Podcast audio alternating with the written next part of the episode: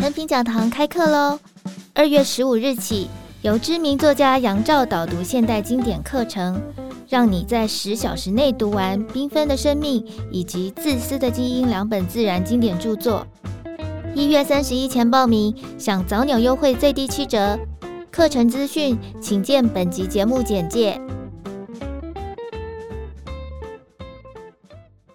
想象动物里面不是有讲到衔尾蛇，就是那一条蛇，它的头咬住自己的尾巴，它好像在吞噬它自己，但是它又构成一个圆，所以事物是会循环重复的。那那个圆呢，就是说那个衔尾蛇，它的象征意义是有很多人会去探究它，当然没有办法摸出。告诉我们一个确切的答案，它就是什么东西？但是它代表的似乎是一种心理状态的一种无序。那那个无序呢，它会变成有序。嗯、那光想到这整个世界这么混乱，但是有一天它会复制所有的细节，再重新开始的这件事情，似乎带给我们安慰。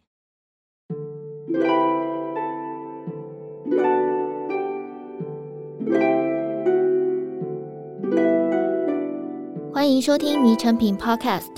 在诚品选书单元里，我们将分享诚品书店专业团队每个月依据创新观点、独特视野、反映时代跃动等原则，从万千书海中精选的推荐书目。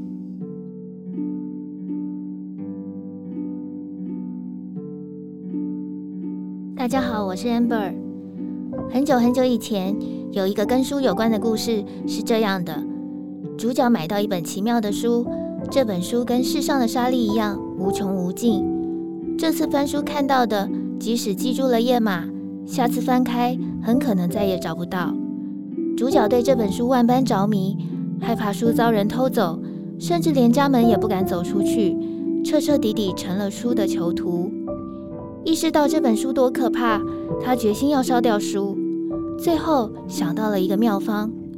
就把书藏在他工作的图书馆里吧，因为隐藏一片树叶最好的地方就是藏在森林里。这个故事是阿根廷作家波赫士在一九七五年写的《沙之书》，仅仅一千多字的短篇，写出了书的世界在爱书人眼中是多么浩瀚，而人的想象又能够创造出多少的未知。时隔将近半世纪后，台湾终于再度翻译这位西班牙文学祭酒的最新中文译作。今天的节目，我们邀请到作家安石榴来分享波赫士的作品《想象的动物》。欢迎石榴。大家好，我是安石榴。首先啊，我们想先来跟听众稍微简短的介绍一下波赫士，因为刚刚我们也提到他在台湾市场，老实说已经沉寂了一段时间哦。波赫士其实是出生在一八九九年，他有作家中的作家的美誉，他博览群书，能诗能文，而且他熟悉多国的语言。他在大概四十岁的时候，他也翻译了卡夫卡的《变形记》。那在一九五零年代，透过法国的翻译，波赫士的作品才逐渐为欧美的读者所熟知。那从那个时候开始，只要你喜欢文学，你的书架上大概就少不了波赫士的作品。他有遗传的眼疾，所以他是一九八六年过世的。在过世之前，他已经过了三十年在黑暗中的生活。那今天要介绍的这个作品《想象的动物》，就是在他即将要完全失明之前写出的一个创作。诶，布赫士听起来好像是一个很久以前的作家，跟我们现在有什么连接呢？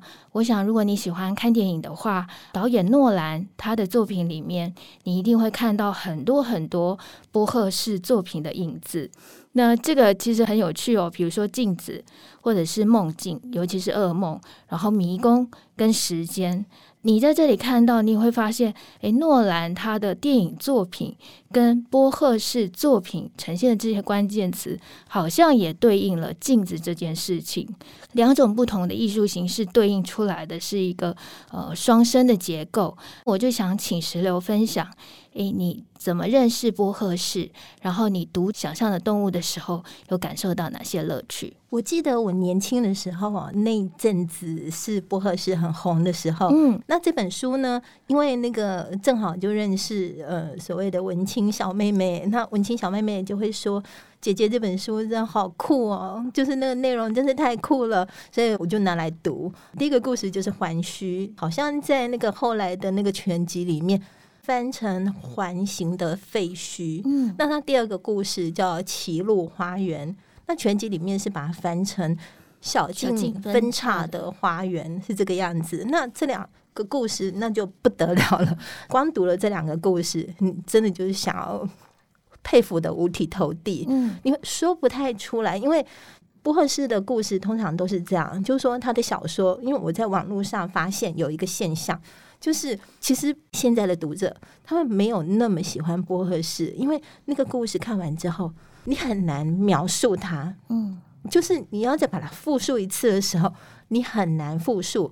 那你们复述的时候呢，你只会讲出一个梗概，那那个梗概你就会很干。那里面有很多细节，很多象征符号。你很难在说故事的时候把它附加上去。也许他这样子的写法已经不是现在的读者喜欢的，也许是对，也许是嗯，嗯，所以我想，也许才会沉寂这么的久。但是我觉得又不一样了，因为现在诺兰的关系，然后再有一些，我觉得可能是这个世界开始有一种崩毁的感觉。当你在崩毁的感觉的时候。你在心里面就会很渴望象征，你就会很渴望梦境，你就会很渴望寻求意义，就是你活着的意义。因为我们知道地球可能会崩毁，那我这样的活着的意义是什么？所以我们又开始想要探寻意义这件事情。那。正好，正好就很像一个循环一样，几十年会循环一次，就像波赫士想象的动物里面讲到浴火凤凰，它五百年一次或一千多少年一次的轮回，所以波赫士他的作品，他所带给我们的很多的意义的感受又回来了，我有那个感觉。确实，这也很扣到他本身他自己在创作时候的一个意念，就是时间它会无止无尽的一直延伸，然后可能这个时间区段里面发生的事情，也许过了那个好像暂时的一个节点之后，它其实又会在。重新再再来一遍，那当然会有它新的面貌。对，对它有一个故事，呃，很多人都就算没有读过内容，但是都知道标题。叫做巴别塔图书馆。嗯，好，那个圆形的图书馆，它的中心是个六角形。那他的书的放置方式，就是看起来很像是混乱无序，然后会一直变动。但是它里面的写法是看似无序，但是呢，你把那个整个无序呢，就是绕过一次之后，又开始有序。所以整个宇宙也是这样，全部都看似无序。但是他们会循环，嗯，就是这个会循环，就是他说的这件事情，是不是就很像是一个圆圈，或者是像是想象动物里面不是有讲到衔尾蛇，就是那一条蛇，它的头咬住自己的尾巴，它好像在吞噬它自己，但是它又构成一个圆，所以事物是会循环重复的。那那个圆呢？就是说，那个衔尾蛇它的象征意义是有很多人会去探究它，当然没有办法摸出告诉我们一个确切的答案，它就是什么东西。但是它代表的似乎是一种心理状态的一种无序。那那个无序呢，它会变成有序。那光想到这整个世界这么混乱，但是有一天它会。复制所有的细节，再重新开始的这件事情，似乎带给我们安慰。嗯，好像是这样。对，嗯，好像是你就算在这个时候感到非常的。混乱就是混乱中有时，它总是会有一个可以沉淀下来的一个状态。那刚刚其实石榴老师已经陆陆续续就是提到了一些呃想象的动物书里面提到的这些奇妙的生物哦。嗯、那这本书经历了两个版本的更迭哦。波赫是在一九五七年他第一次出版这本想象的动物的时候，他跟另外一个作家合作。第一本里面其实只有收录大概八十几种生物。那十年之后呢，他增修了一次呢，这次收录的想象生物就有到一百一十六种。大家光是翻这本书，先看目录的时候，你就会发现，诶，有些想象的动物是你以前可能在其他的地方好像就看过的。比如说，你如果喜欢看日本的神话，它里面有提到一些。那如果你很爱读，比如说奇幻文学，或你平常有在打电玩，搞不好有一些小象的动物，你其实一看到名字，大概就能够想象出它的模样是什么。那里面你也会在目录看。看到，诶，好像波赫是对于中国的生物好像特别有喜爱，因为他收录了好多篇。嗯、那像是卡夫卡的作品里面，不是只有《变形记》里面长得很像嘎杂的那一只，还有别的。那还有像是呃路易斯的故事里面生物也都有，所以这么丰富的想象的生物，我觉得看起来就很像是一个东西叫做多宝格。博赫是把这些从不管是各国的历史文化，或者是所有的群书里面收藏到的这些生物，把它一个一个放在里面，让我们可以一个一个的拿出来赏玩。那台湾的这个版本还蛮特别的，是特别找了捷克插画家 Peter Sis 做的一个版本。我们想请石乐老师也来分享你阅读这个版本的时候一些特有的乐趣。我手上有。彼得西斯插画的这一本的英文版，嗯，它的装帧，它的长度跟这本很像。那因为英文的横排，然后再加上彼得西斯的线条，那整本书非常非常的美，很有文学意味。那彼得西斯呢，正好又跟波赫士这个人一样。那么同时，我记得是在西元两千多年的时候，在台湾很红，对，然后又同时沉寂下去，嗯，呃、那。有可能就是那时候，彼得西斯陆续好像格林出版社出了很多彼得西斯的作品，嗯《三只金钥匙》对，然后还有其他的小说，他们也找了彼得西斯有配插画的版本，所以那时候有好多。那你刚刚讲到的《三只金钥匙》也是那本书，如果大家在旧书摊还是可以找到的话，那那本书真的是杰作。因为它的每一个笔触，然后里面有三个故事都是传说。那里面其中有一个故事跟博赫斯收的这个想象的动物是有重叠，就是在讲那个布拉格的犹太的拉比，他们做出来的一个假人叫哥伦，或者是有人翻成哥能。那故事有一点不太一样，但就都是在布拉格的旧城区里面，就是为犹太人服务的一个。假人按照波赫士的写法啦，这个假人呢，他其实就是没有什么思想，那他就是会行动，他会服从那个很简单的指令。嗯，像彼得西斯那个故事是说，那个假人呢，那个小男孩肚子很饿，然后就叫他煮那个麦片粥给他吃，那他就煮啊煮啊煮啊，但是那小男孩他。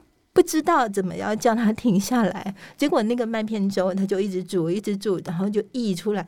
整个那个犹太人的城区，因为他们是在比较低凹的地方，所以整个犹太城区淹满了麦片粥。嗯，嗯，那因为那天正好是安息日，拉比那时候是在犹太会堂，所以他不在场。那等到麦片粥淹过来的时候，他才惊觉，赶紧去制止这件事情，带着大家跑到那个山上，因为他们的坟墓区在比较高的地方，带着他们跑到山上。上去，然后把那个假人，他头上有安了一块符石，他把那块符石拿下来，拿下来之后。假人就停止了他的动作，但是在停止那个动作的时候，其实假人他自己就已经被淹没在那个麦片湖里面，所以也都不知道他在哪里。这个是彼得西斯写的版本，嗯，呃、那个版本看其实也很惊人，因为它整个很细腻的笔触，很复杂的、很繁复的笔触，再加上字数不多的整个故事的构造，其实你会恍然觉得那所有的笔触都是文字。嗯，我就觉得。很妙的地方是，波赫士他的文字意义的稠密度很高。对，那他的稠密度这么高，再加上彼得西斯他的画的稠密度这么高，他的意义的稠密度这么高，两个配在一起，你看心里面会有一种很惊人的一种审美的感觉就会跑出来。不太能够说清楚这是什么感觉，同时会有一个很饱满的感受，因为就像刚刚 Peter Sis 他的文字也是很少嘛，对。波赫斯在这本想象的动物里面，你每一篇看，顶多就是一页两页，文字量也非常的少。对，但是我得承认，有时候读的时候你会头晕，因为波赫是在里面这么少的篇章里面，他埋了太多。他自己各种各样知识的涉猎在里头，对，呃，不管是历史学、生物学，或者是文学，也不用说。然后，同样一个怪物或生物，好了，它在这个文化里面是什么样子，或者它在这个传说，那另外一个传说又是什么样？他还会做比较来做刊物，可以这么说。所以，这本小小的集子，我说它其实是看起来是。好像还蛮轻薄短小的，可是里面你可以想象，就像我们一开场说的那个沙之书一样，它有点像是被压缩了。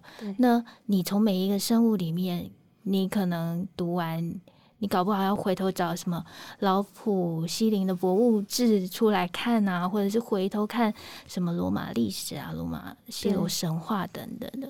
很有趣哦，对。那接下来我们也想请石榴老师再来分享一下。其实，在除了这个书里面讲到很多奇妙的生物，就是不同的生物结合在一起之外，嗯、其实还有一些概念是不停出现的。嗯、比如说数字啊、像是九这个数字，九头蛇啊，嗯、或者是不赫是在这本书里面提到好多次，就是。《天方夜谭》一千零一夜里面提到的生物，嗯、那我们可以来聊一下这个一千零一对于不合适的意义嘛？我觉得。对啊，我真的只能讲我觉得啦，因为波赫士他是一个这么博学的作家，就是以作家来说，你博学到这个程度，这真的就是很可怕的一件事情。所以刚刚 Amber 提到说他是作家中的作家，这绝对不是一个行销的话术。我觉得任何一个作者有写过一点东西，然后有参考过波赫士的一些文章的话，讲这句话绝对没有错，他就是作家中的作家。那所以他写的每一个字，每一个含义，包括他的数字，他写出来的数字都是有他的用意的。像好几次在他的全集里面，在小说或者是在他的写的杂文里面，他有时候就会不经意的就会写说：“啊，我经历了一千零一次的困难，一零零一次。”他常常会讲到这个数字。那刚刚 Amber 提到他会讲九。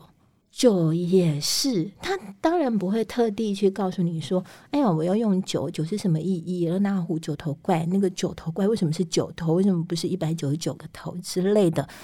不过就是这样，当我们在使用象征的时候，我们不可能去解释我为什么要使用这个象征。当我们去采取它来用的时候，定是这个东西在我们心里有一个心理意义，所以我们很自然的就会把这个符码。签进去我们的艺术品里面，我们的作品里面，我们不管是文章或者诗或者是什么，就是会把它用进去。所以你整个行文这样子读下来的时候，它是代表一个意义，但它代表什么，你就必须要自己去揣摩它之类的。但是我觉得数字这个事情哦，波赫士他也讲过，它里面讲到有一个怪物，它是好多好多头，它有那么多头，可是。你在这么多头的情况下，你如果要做雕塑的话，那是一个很难雕塑，或者说你要绘画，所以最后呢，干脆就缩减到三个头。哦、对，那你三个头你就很好表现。那九是什么呢？九是三的倍数。嗯，对。那那个三呢？三又是什么意思呢？那三定有一个心理意义。嗯，对，就包括七七，为什么我们都是用七天？来代表一周七天，那七就有它的心理意义。七这个数字当然就在圣经的创世纪的第一章，那他就告诉你，上帝花了七天的时间来造了世界，但并不止如此。那尤其是三三这个意义，像那个印度，印度它有三面神，那它三相神、三面神，所以它有三个脸。那四也有四的意义，比如说。波赫士他在《以利亚书》里面不是有提到天使有四个脸孔？对对，那圣经的描述其实是让大家觉得很诡异的是，他有四个脸孔，然后他都各自朝自己脸孔的方向走。那到底要怎么走？这到底是要怎么走？嗯，很奇怪，一个象征物在那个地方。那 所以这个一零零一，我实在也不敢说波赫士到底是打算拿它怎么样，所以我就念波赫士他自己曾经怎么写，这样子会让大家比较能够感受到波赫士是怎么在使用它。好，波赫士他曾经写过，一千是一个不定数，是很多的同义词，一千零一则是一个表示无限的一个数字。一个无限而确切的数字。好，另外一段，一千对我们来说几乎是无穷无尽的同义词。说一千夜就是无穷无尽的夜晚，很多很多的夜晚，无数个夜晚。你说一千零一夜，则是给无穷无尽就再做一次的添加。好，它还有另外一段。他就赋予了一千零一夜的那个夜一个很奥妙的一个神秘的色彩。他这段是说，一千呃一个千夜之夜的伊斯兰夜晚，天堂的秘密的门洞打开，水罐里面的水比平常更甘甜。嗯，所以我们知道一千零一。不止我们想象的，它是一个无穷无尽。就像我们手上如果有一千零一夜这个套书的话，它好像是分成十本。如果是原流版本的话，你会觉得你一辈子永远看不完到它的最后。包括波赫士他自己，他也承认他没有办法看到最后。而我自己只有看到六百个夜晚，就往下就没有办法再看下去。所以一千零一除了一个无穷无尽之外，它还代表着它有一个奥秘。等在那里，让我们发掘有一个奥秘等待我们发掘的这个样子的一个概念，让我又想到波赫士的另外一个短片。他其实，在想象的动物的一开始，也有说他从小就非常喜欢去看老虎。但他有一篇小短片，就叫《Dream Tiger》，就是梦虎。那他里面就提到说，诶，他有一天终于做梦啊，梦到自己可以去抓到老虎。可是那个老虎在他的梦里面，一下子变成鸟，一下子变成其他生物，然后那个形象。他那么渴求、那么喜爱的那个形象，永远都是模糊的，没有那么坚实的，然后会变换的。所以他最后好像还是没有办法真正的抓到他。那这个跟我们阅读波赫士的感受，我觉得好像有一点类近，就是我们在他的各式各样的，不管是短篇小说，或者是诗歌里面，或者是他翻译啊，他写这些散文里面，得到了太多太多的意象。然后那些意象，因为他太博学了，所以他又透过他书写的这些，帮我们串了很多东西起来。我们以为我们得到了呃一个正方形，但是其实他可能转个角度看，他可能是什么六角形吗？或者是其他的形状？我们也好像迷路在波赫士他创造的一个很奥秘的花园里面。那这大概就是读波赫士的一个困难挑战，但是也非常有趣的地方。我觉得他自己一定也有意识到，这整个的知识太过的浩瀚，这整个的宇宙太多的意涵不可理解，有那么多的象征，所以他虽然一直反复的使用，就是说，我们如果读他的全集，我们会发现他常常在说镜子、水面。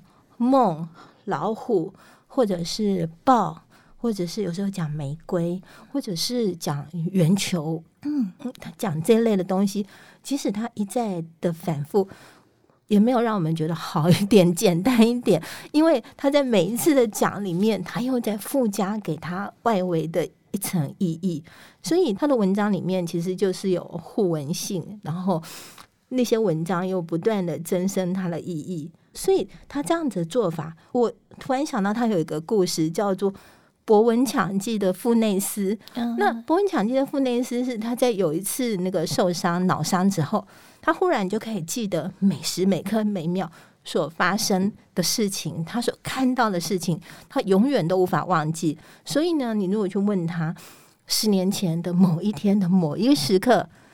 那时候你处在什么环境？你看到了什么？他可以一字不漏的告诉你这一些，但是这些东西完全压垮他了，因为他所得到的讯息的量是实在是太多了。其实就是这样。我们看到富内斯的处境，我们会觉得哦，这样不是很棒吗？你什么都记得，我们会觉得很很愉快。但是呢，波赫士他的写法，他是慢慢的铺陈，他到底看到了什么，感受到了什么，甚至连感受我都可以很明确的告诉你这些什么东西，所有的细节的时候，你就会觉得细思极恐。如果我处在那样子的环境，我如果是他。我一定垮掉了，我绝对会垮掉了。但是我觉得不合适他自己一定有深深的感觉到他有垮掉的时候，是是，所以我们才会出现那篇很美的文章，嗯《不死鸟西摩格》。嗯嗯，嗯，当所有其他的鸟他们想要一个鸟王，他们去找这只鸟王西摩格的时候，所有的鸟最后只剩三十只鸟。这三十只鸟，他们就发现自己找到鸟王了，而鸟王居然是他们自己，他们自己就是鸟王。所以追寻者找到那个被追寻者，结果那个被追寻者居然就是追寻者自己。这并不是就只有一个文化会讲。嗯，我们刚才讲不死鸟西摩格，对，那是波斯的诗人所写的一个故事。好，他是一个苏菲派，苏菲派大家都知道是走比较神秘路线的。好，这不是就只有波斯人有这个想法，这个想法出现在犹太塔木德。呃，这个也不是我读到的，这个也是我读波赫士，波赫士里面提到的。有一个人他要去找上帝，最后他找到的居然是他自己。这么古老的记忆，我们看到这个故事，我们都觉得美，但是。所谓的那个美感，那是什么意思呢？为什么会碰触到？就是说，这会让我们一直玩味。为什么我们会觉得美？所以它碰触到我们的内心。那波赫士他自己也说，他认为他只是一个管道。事实上，他会认为所有的诗人、所有的作家都是管道，或者是我们人只是一个管道。所有的事物借着我们而发生。如果没有我们，事物就不会发生。而他是一个诗人，他所写的东西只不过是他产生了那个审美的感觉，而那些诗穿过他而发生，而显现出来。那读者看到他所写的东西，我们也产生了一个审美的感觉，就是这个样子。嗯，所以他从来不觉得。他是一个创作者，他从来不觉得自己写的那些东西都是我自己独创的，他从来没有这个想法。嗯，听石榴分享，我就突然又延伸到这个刚才说的那个博文长记啊，其实还是可以再提醒听众一次，就是其实想象的动物他在写这个书，或者是他十年后改版的时候，基本上他已经将近目盲了。对，所以他完全是透过他自己的记忆。然后口述出来，写出这样的书。那如果以这个前提来读这本书的时候，你就会觉得天哪，这到底是什么样？你会说现在就是一个神人的状态，他怎么能够记得这么多这么细密的东西哦？那听到刚刚石榴分享的，就是追求者最后变成了那个他要追求的象征。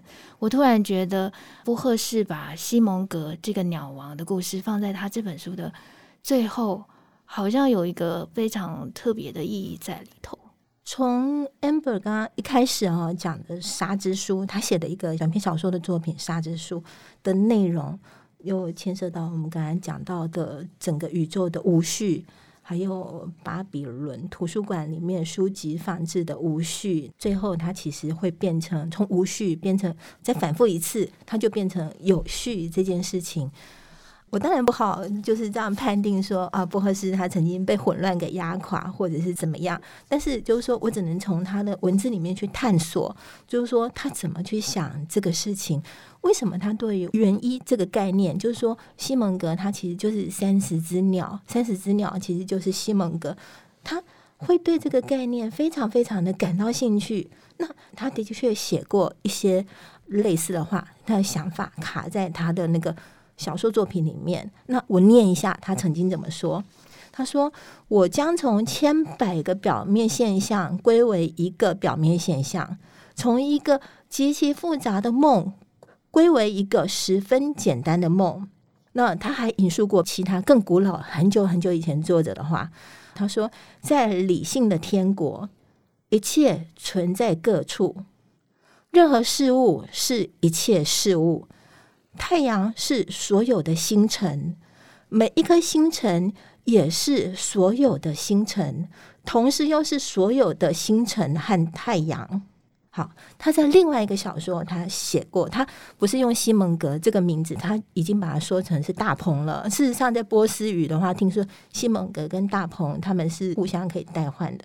好，他说大鹏包含了三十只鸟，每一只鸟都是大鹏哦，所以他常常在写这一个概念。好，他另外一个句子是大鹏是不可能的，组成大鹏的个体并没有消失。望着大鹏的众鸟也是大鹏，无处不在的大鹏是错综复杂的魔法似的大鹏，它的后面是泛神论。所以我实在是很不想说博赫斯是一个唯心主义者或者是一个神秘主义者，就是这样用把这个头衔套在身上，我会觉得不太好意思哦。毕竟我也还没有真的弄得很清楚。我刚刚说的术语是什么意思，或者是不合适它是什么？我不好意思这样说，但是以我读到的，我真的认为他偏神秘主义者，他比较偏这个面向。比如说，他不是绝对不是偏亚里士多德，他一定是偏柏拉图，他是偏康德。那在这本《想象的动物》其实很有趣，我们会看到。他讲到人类凭空想象的动物，或者是就是说，我们会把动物跟植物会合体，就是他们有一样的植物像动物，动物像植物，他要把这样的特性放在一起，或者是人跟马，或人跟牛结合在一起，或人跟鱼结合在一起，或者是鹰跟马。马但是我们会看到，他还有其他的引述，比如说他用的是史维登堡。史维登堡讲的那个天堂的天使，或者是地狱的魔鬼，他就各引了一篇史维登堡。史维登堡是谁？他是康德的好朋友，十八世纪他是北欧很有名的科学家。结果他受到天启之后，他就放弃了科学研究，因为他开始接收到天使告诉他什么话，然后耶稣基督告诉他什么话，所以他之后就开始跟。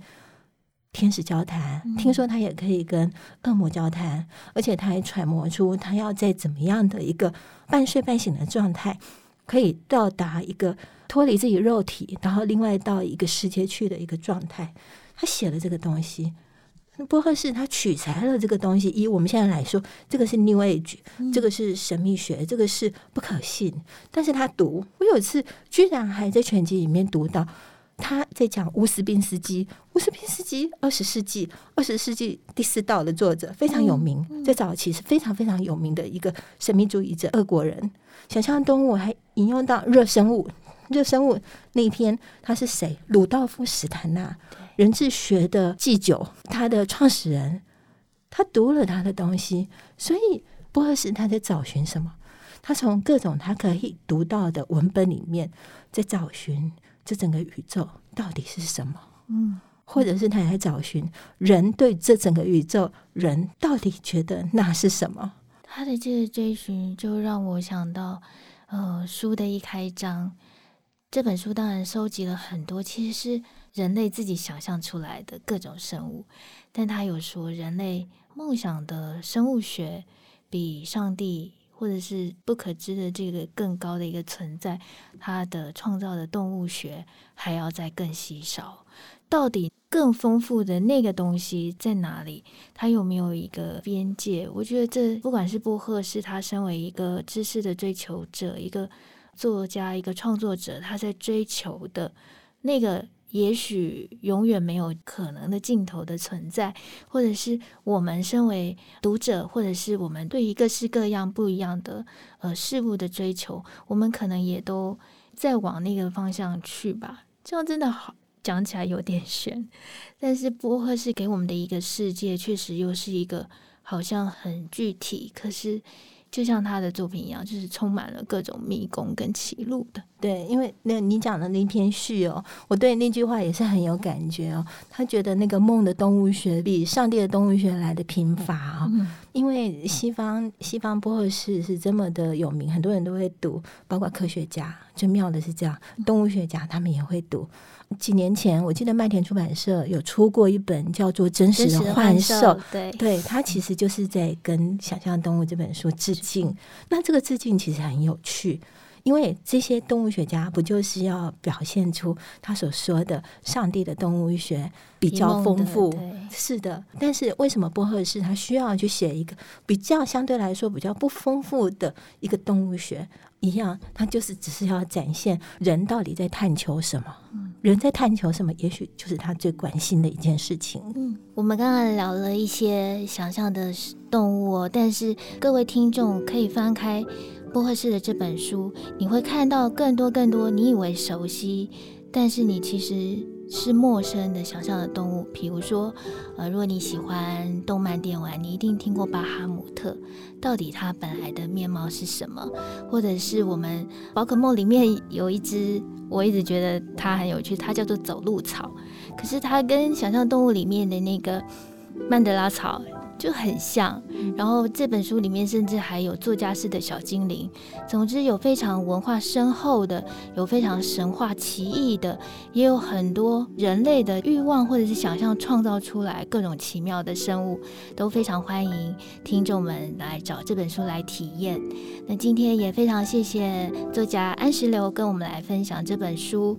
那邀请大家到诚品书店全台门市以及诚品线上网站查找麦田出版的这本波赫士的最新译作《想象的动物》，也欢迎大家可以再回头去找台湾商务印书馆出版的四册波赫士全集，或者是 Peter Six 的绘本《生命之树》，现在是还可以找得到的。呃，看完《想象动物》里面可爱又精致的插画之后，也可以再回头看它的绘本。那如果大家想要知道更多石榴对这本书的分享，也请点阅本集节目简介，有一篇迷诚品网站的专文。若你喜欢这集内容，请在收听平台给我们五颗星或推荐给朋友。谢谢大家的收听，也谢谢今天的来宾作家安石榴。我们下次见，谢谢，再见。